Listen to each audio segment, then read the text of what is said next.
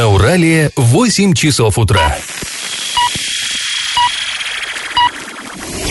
В эфире немного аналитическая, немного юмористическая и слегка музыкальная передача «Заварники» на радио «Шансон Орск». Для лиц старше 12 лет. Доброе утро, друзья! Вы слушаете радио «Шансон Орск», в эфире программа «Заварники», и ближайший час вы проведете с нами, ее ведущими Олесей Колпаковой и Павлом Лещенко. Сегодня мы вам расскажем, почему город Медногорск может вылететь с программы «Чистый город». Программа эта разработана для 12 самых экологически неблагополучных городов России. И вот Медногорск туда входит, или во всяком случае входил. Заодно мы узнаем, какой город может в случае чего занять его место. Поговорим с вами о судьбе завода синтетического спирта. Его снова выставили на торги, но на этот раз есть все основания полагать, что торги завершатся, состоятся все-таки. Помимо этого мы затронем много разных интересных новостей, но все новости будут чуть позже, сейчас по традиции старости. Пашины старости. И я продолжаю рассказывать вам о том, как в 30-е годы наши местные городские орские власти боролись с вредителями. Ну вот я позавчера говорил, да, как пионеры юные вылавливали сусликов на колхозных полях, чтобы суслики не ели зерна колхозного, ну и заодно э, так сказать, пополняли э, вот эти запасы мех-сырья, из которых трудящимся воротники шили. Так вот, э, помимо этого, суслики сусликами, конечно, и тушканчики, и все остальное, они сильно вредили народному хозяйству. Но были вредители покруче и посерьезней. Речь, конечно, о волках. Э, сами понимаете, живем мы в степи, часто как-то вся степь перерезана асфальтовыми дорогами, и волку сильно не разгуляешься. А тогда это было, была проблема из проблем, потому что зимою в каждой деревне там скот, да, э, к деревне подходит стая волков, вырезает этот скот, а это тоже, ну, мясо, это те же шкуры, это, это ценность очень большая. Так вот, волки резали этот самый скот, да что там, они людям не давали житья в том плане, что ехать из деревни в деревню, и это всегда было таким смертельно опасным э, мероприятием. И вот в апреле, тысячи, э, извините, феврале 1936 года Орский горсовет решил начать работу по истреблению волков. Велась велась эта работа как? Да по-стахановски. А все по-стахановски велось, конечно же, никак иначе. А, вот э, цитата провести по Орскому району стахановский декадник по заготовке пушнины и мехсырья в период с 15 по 25 февраля, организовать массовый выход и беспрерывное пребывание всех охотников-колхозников и единоличников на промысле, предоставив им необходимое количество лошадей, организовать в городе 7 бригад из местных охотников-любителей на вылазку для облавы на волков.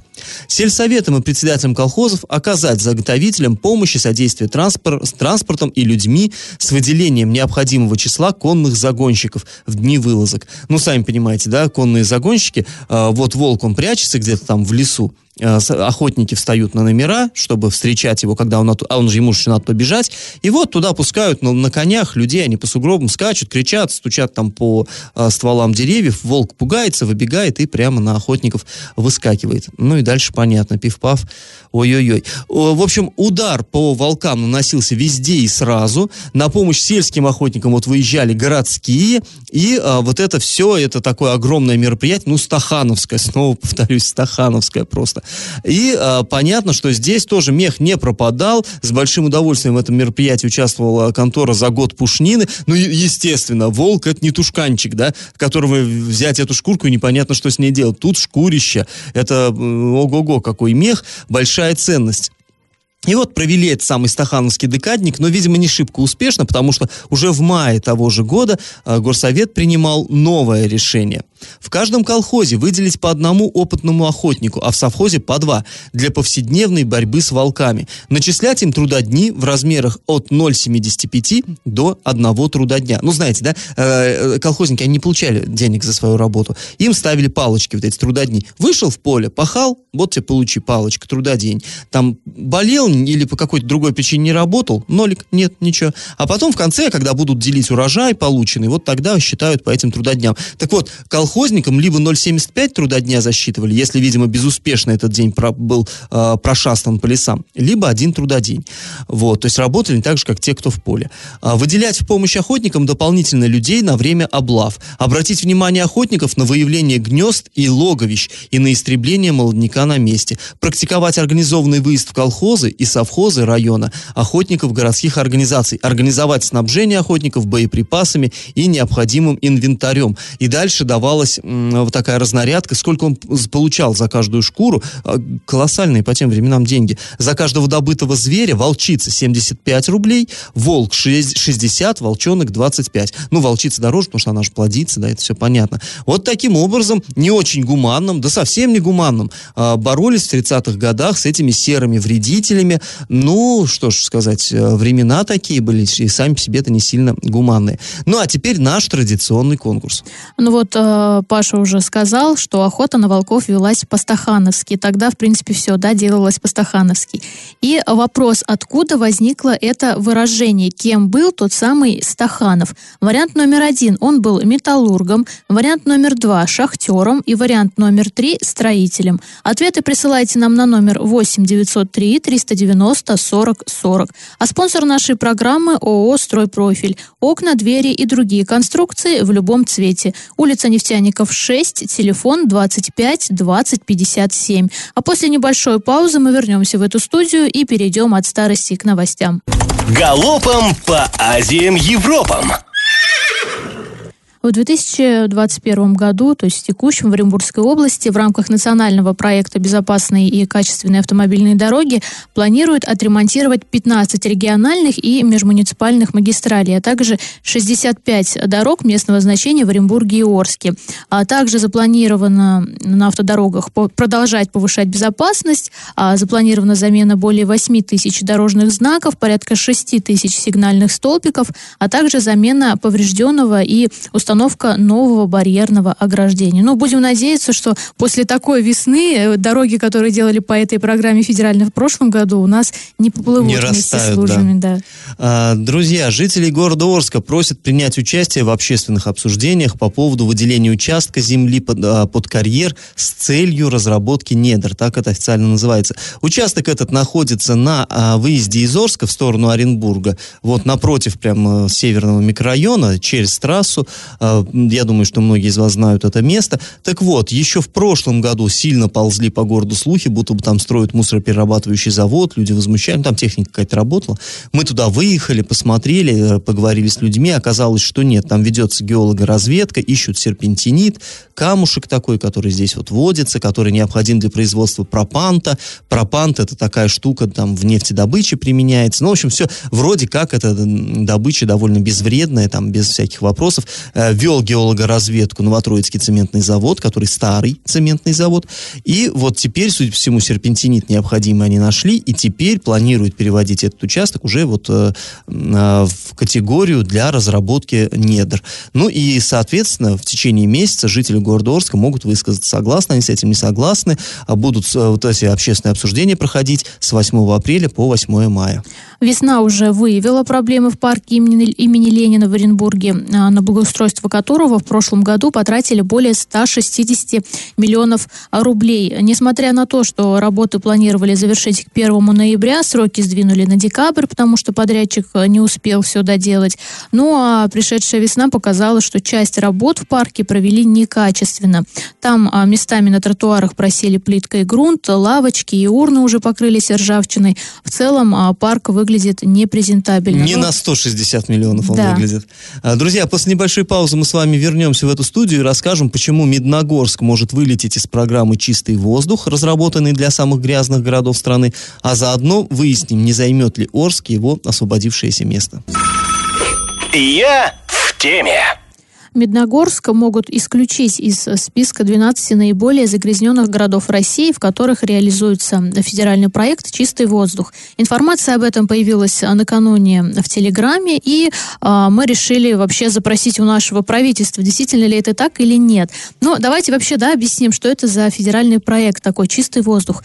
А в 2017 году, если я не ошибаюсь, был год экологии, и тогда президент принял решение, что нужно вот сделать а, подобный проект, да, который определяет определить наиболее загрязненные города вот в экологическом плане и проводить там а, определенную работу. То есть там должны были проверять предприятия, делать замеры там вот различных вот этих вот химических составов в воздухе, делать там чуть ли не ежедневные отчеты, предоставлять это как э, в региональным властям, так и на федеральном уровне. То есть и таким образом они отслеживали э, там какие превышения и так далее, и так далее. Да, но и была очень благородная цель снизить э, да, количество да. вредных есть, выбросов там на 20%. Да, то есть эта программа же. была рассчитана вот до, рассчитана до сих пор до 2024 года, и нужно было, чтобы в этих 12 городах минимум вот на 20% это все снизилось. Причем на это выделялись большие деньги, там, по-моему, 500 миллиардов, если я не ошибаюсь, на 12 городов. А, но и вот... И вот вошел наш, наш э, Медногорск. На самом деле то, что в Медногорске с этим все худо, ну, это не обязательно даже какие-то посты, там что-то.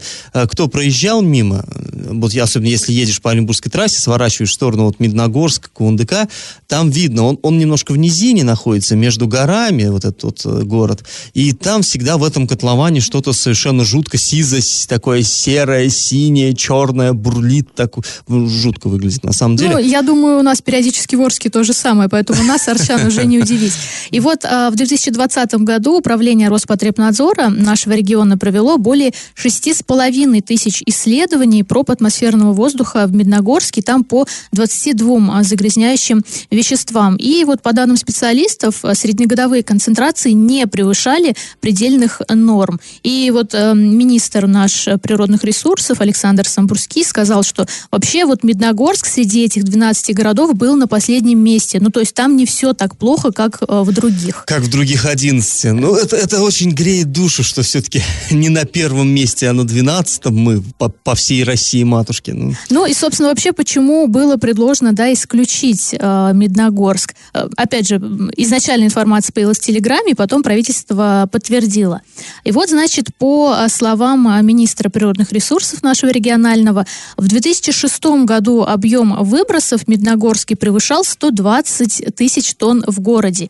И э, по данным вот на 2020 год, там снизилось в 16,5 раз вот эти вот объемы выбросов. Но вообще, чтобы было все идеально, по планам специалистов в Медногорске должны были снизиться выбросы там на 7,7 тонн. На данный момент э, там они составляют 8,9 тысяч тонн. Это вот все по словам Самбурского. И он говорит, что в принципе вот этих вот 8,9 достаточно, потому что до 7, э, вот там с копейками, мы уже не сможем а, снизить, поскольку а, предприятие, то есть там вот комбинат один единственный, да, наверное, ну, в городе, медносерный, да.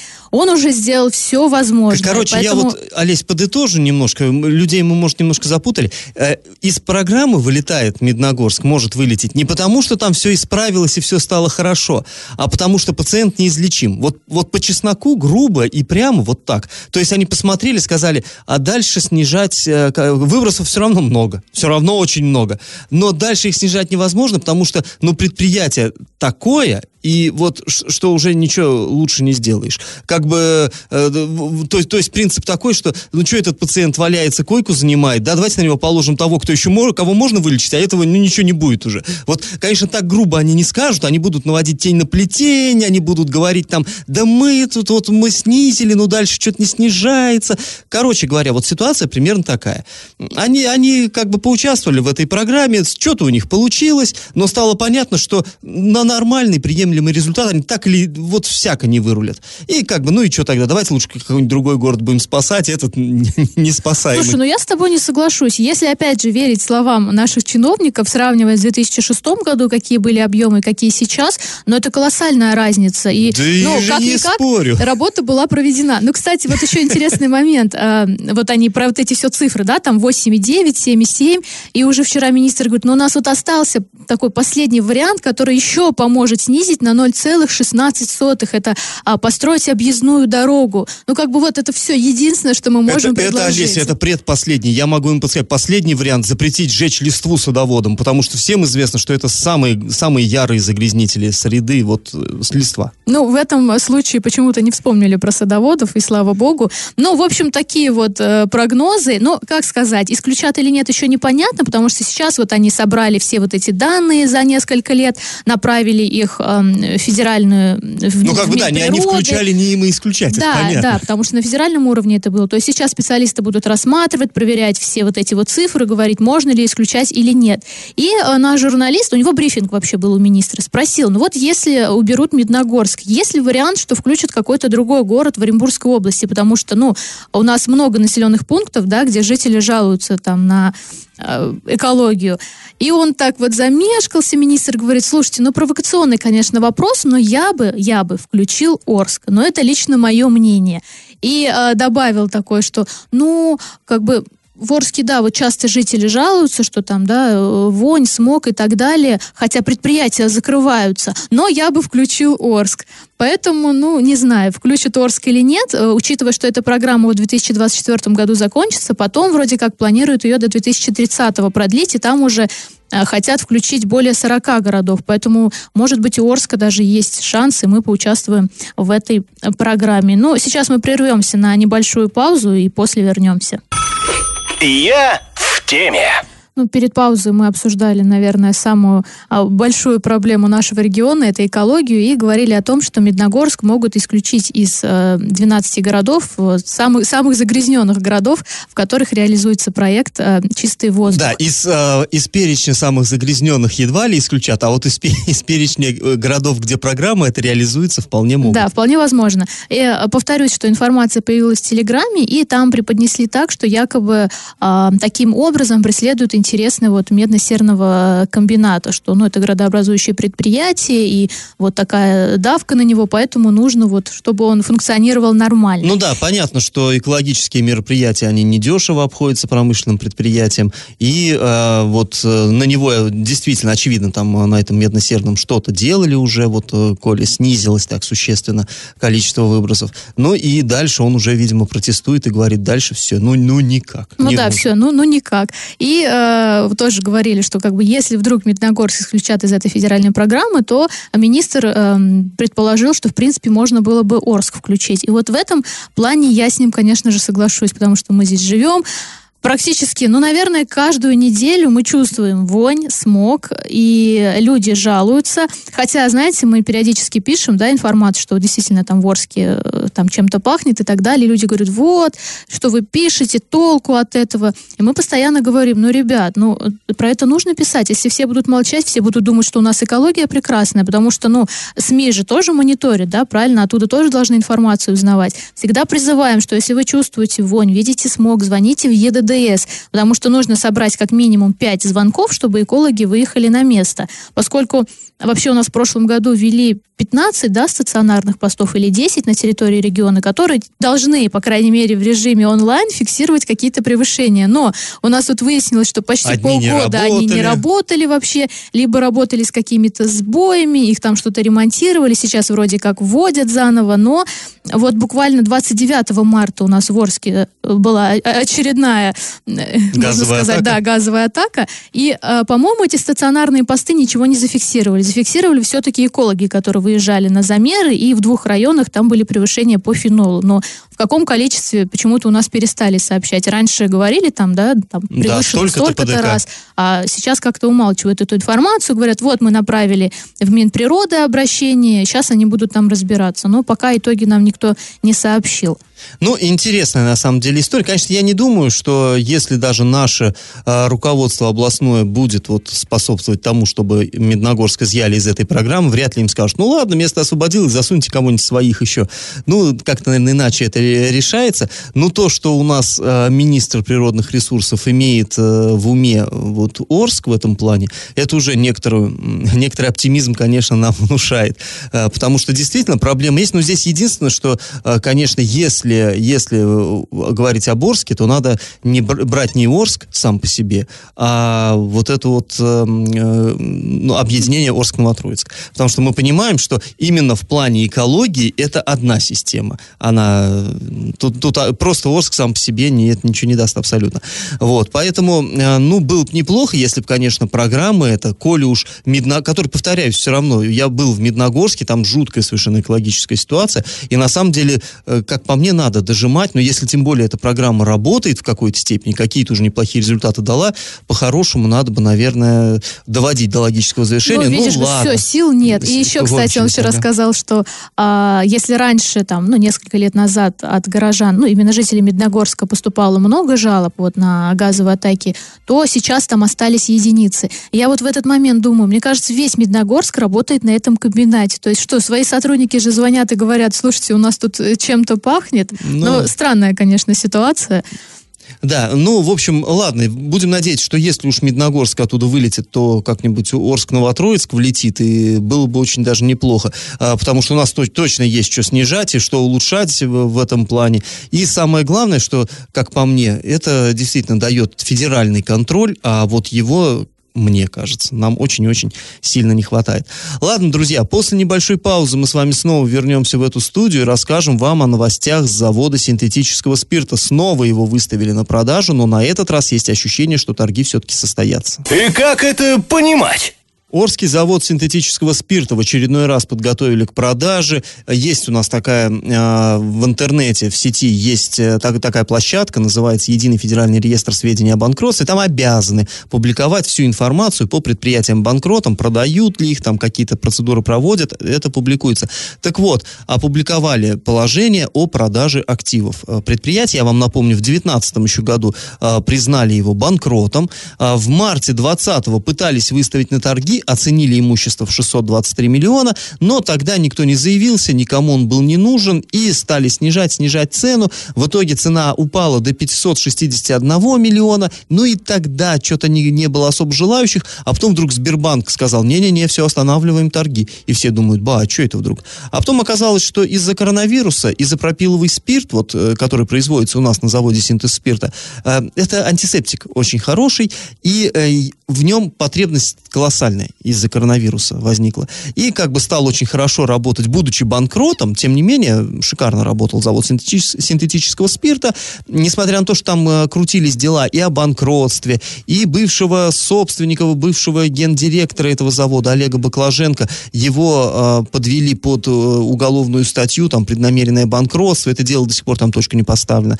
В общем, вот эти все процессы сам, сами по себе шли, а люди работали, и техника работала, загрузка нормальная, из-за пропиловый спирт производился. И вот как-то вот, э, вот таким образом прошло незаметно э, довольно много времени, и теперь снова, снова его готовят э, к продаже. Имущество разбито на два лота. Первый лот, это, знаете, там и земельные участки, и теплотрассы, и здания цехов вместе со всем оборудованием, здание лабораторий, там совсем тоже вот все там расписано, вплоть до каждой там пробирочки, завода управления, тоже там так скрупулезно все перечисляется. Телевизор цветной Samsung 744 рубля, зеркало малое 80 рублей, кресло Prestige 400 рублей, три комплекта штор в, э, в кабинет руководителя по 28 тысяч каждый. Мне показалось, что дороговато шторы, но вот нет, нет, Олеся сказали, говорит, нормально. Что это адекватная да. цена ну, вот, для штор. Хозяюшки говорят, все нормально. Мерседес Майбах, тот самый знаменитый Мерседес Майбах, единственный в городе Орске, шикарнейший совершенно машина, на которой ездил гендиректор директор, э, в общем, его тоже оценили в 3 миллиона 900 тысяч рублей. В общем, вот это все богатство уходит суммарно за 500, э, а, э, так, да, за 585 миллионов рублей. Помимо этого есть еще лот один. Туда, значит, за 32,5 миллиона туда входят три амбара для химотходов, автодорога к этим амбарам и территория промышленной свалки завода синтетического спирта. В общем, вот все вместе вырисовывается, ну, сами понимаете, какая сумма. В общем, будут выставлять на торги торги. Но тут интересная штука произошла. Помимо того, что вот это все продается, это само по себе э, интересно, есть таки, такое понятие кредиторы залог держателя. То есть вот, ну, например, если я, да, при, при, при, э, представим на секундочку, что я очень богатый человек, очень приятная мечта, и я хочу занять денег заводу синтетического спирта, я говорю, так, я вам даю деньги, да, а вы на меня переписываете, так, ну, как бы залог, беру залог, вот, вот этот цех, вот этот цех, и вот эту там э, рект-колонну, например, да, и, и как бы потом, в случае чего, они мои. Вот. Так вот, такие э, залогодержатели раньше были Сбербанк и Импекс Нефтехим. Импекс Нефтехим это предприятие, которое заводу синтез спирта давало сырье. То есть они как бы предоставляли сырье, э, э, этот э, наш синтез по нему не рассчитывался, и в итоге попал в кабалу от ЗАО им, вот это вот импекс нефтехима. Ну, Сбербанк, понятно, он представлял кредитные средства. А недавно появился еще один, и причем ключевой э, залогодержатель, некий житель подмосковных Люберец Пинчук Андрей Иванович. То есть многое, что из имущества в этом заводе теперь принадлежит ему, в залоге у него точнее. Вот.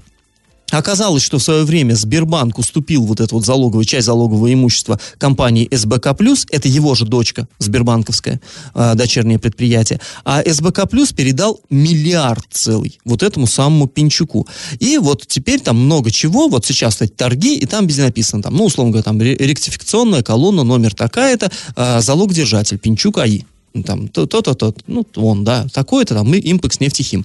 Так вот, Пинчуку много чего там сейчас принадлежит, и мы заинтересовались, а кто он такой, и мало чего можно найти в интернете, но по справочным системам в открытом доступе находится информация. Он является стопроцентным собственником совсем недавно созданного предприятия. Оказывается, у нас в Орске было создано а, в октябре прошлого года ООО «Синтез Спирт». То есть название само по себе как а, и зарегистрировано оно на том же адресе, где и вот, собственно, завод синтетического спирта.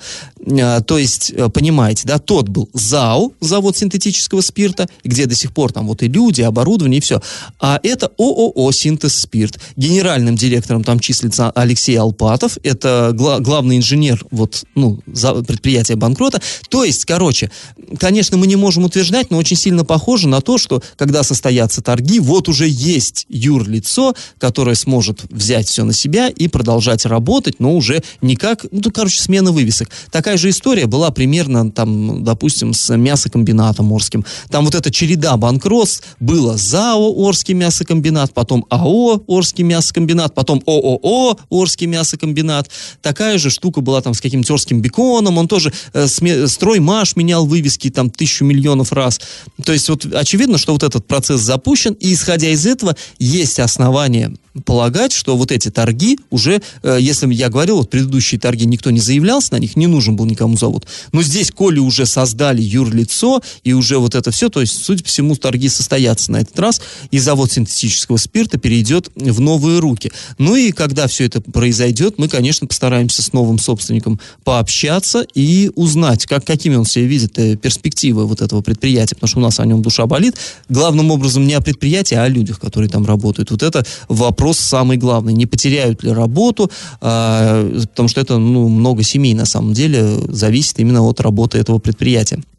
В общем, интересная история. Будем за ней очень внимательно следить. Ну и надеемся, что пусть уж как там э, господа коммерсанты там вот эти свои дела решают по передаче всяких долей и залогов и всего прочего. Главное, чтобы народ не пострадал, чтобы у арчан была работа и стабильная зарплата. Ладно, друзья, сейчас мы идем на небольшую паузу. После нее вернемся в эту студию и расскажем очередную новость дна. Новость дна. Такое дело было рассмотрено Ленинским районным судом города Орска. Бытовое дело, но прям, ух, э, как будто, как будто кино посмотрел. В общем, дело в чем. Э, приехал некий человек на станцию Орск на поезде, вызвал такси, э, такси подъехало, человек сел в машину, и, ну, а ему же а, оператор такси сказал, сколько будет стоить проезд. Он сел, сказал водителю, ну, у меня нету налички, пойдет там кар- карты или как-то.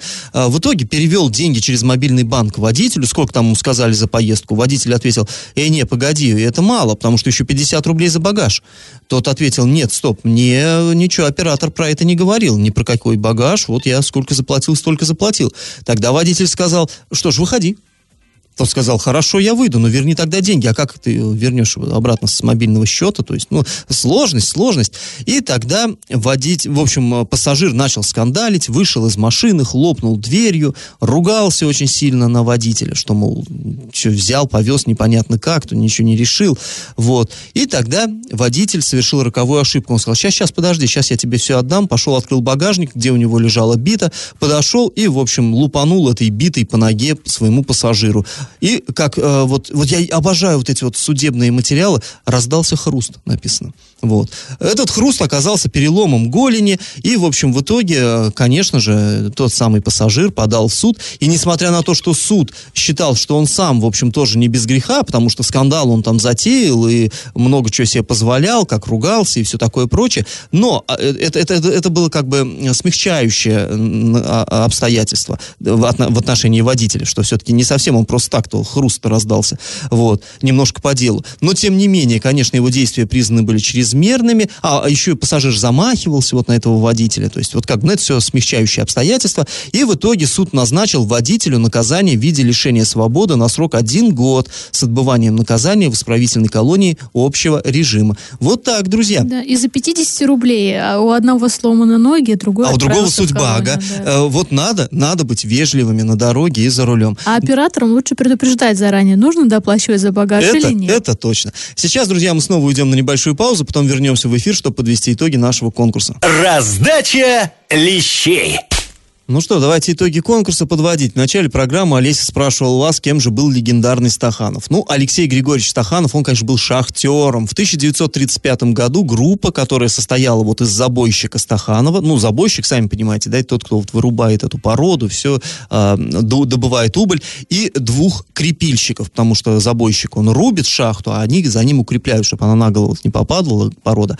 В общем, вот они за одну смену, его бригада добыла в 14,5 раз больше больше угля, чем предписывалось по норме. В 14 с половиной раз. Ну и потом Стаханов много раз бил собственные рекорды. Он стал всесоюзной совершенно знаменитостью. И вот это стахановское движение, в его честь названо, оно вышло за рамки чисто шахтерского вот этого вот мирка. Э, действительно были и строители стахановцы, и какие-нибудь там, я не знаю, животноводы стахановцы. Тот, кто сильно перевыполняет, плановая же экономика, кто перевыполняет план, тот назывался стахановцем. В общем, правильный ответ сегодня два. Алексей Алексей Стаханов был, конечно, шахтером. Победителем у нас становится Юлия. Вы получаете бонус на баланс мобильного телефона. И напоминаем, что спонсор нашей программы ООО «Стройпрофиль». Окна, двери и другие конструкции в любом цвете. Улица Нефтяников 6, телефон 25 20 57. Мы с вами на этом прощаемся. Снова встретимся в пятницу. Пока. До свидания.